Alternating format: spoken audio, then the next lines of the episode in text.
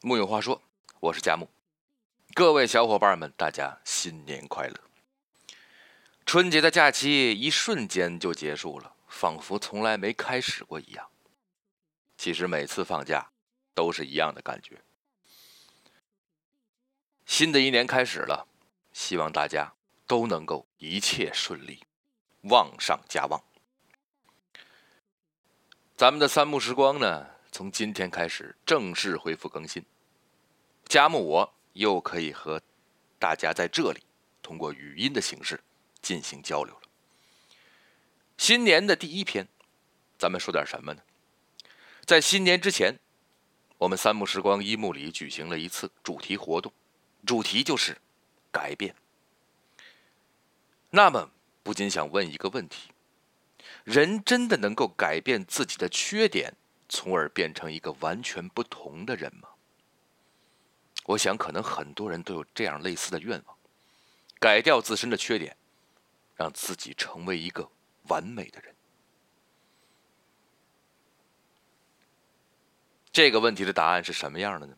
我想每个人都有不同的意见。就加木我来说，我相信，有的人真的会像电影或者电视剧里那样。发生翻天覆地的变化，产生这种变化，我是相信的。但这种变化未必就是来自于改掉自己的缺点。我相信人从本质上来说很难改变，这就像我们的生长发育一样。当你一旦过了某个时间点，你吃再多的钙片做再多的运动，喝再多的骨头汤，也无法再长高哪怕一毫米。性格的成长发育也有类似的节点，虽然难以从数据上进行量化，但每个人都会有那么一刻，老天爷在空中打了一个响指，你的性格就定型了。没有人是完人，定型之后的我们。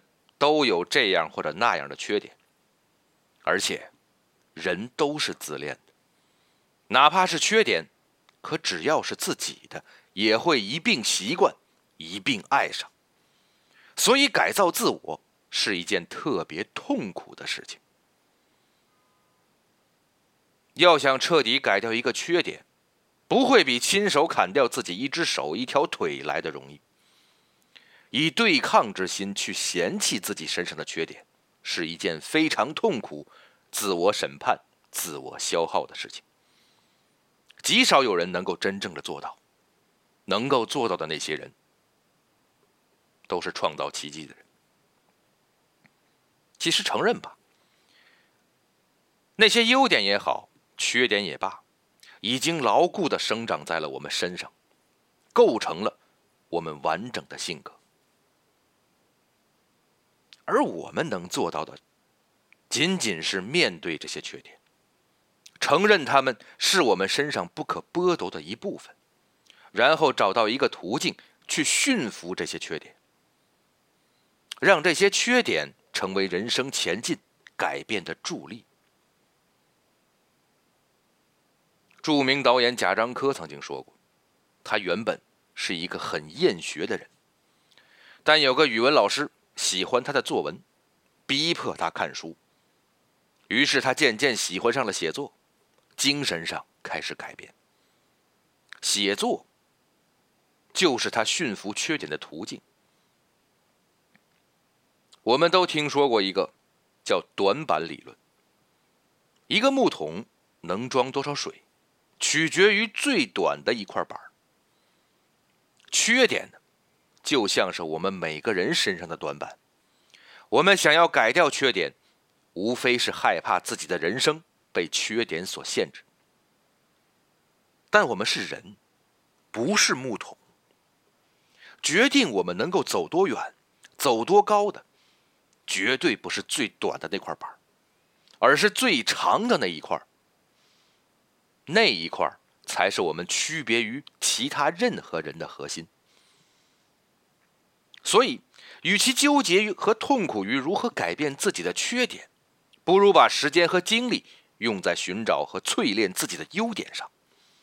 找到这块长板，并围绕这块长板去打造自己的人生。你会发现，你所纠结、害怕的缺点，都能够在你发挥长板的过程中为你所用。这才是符合人性的做法。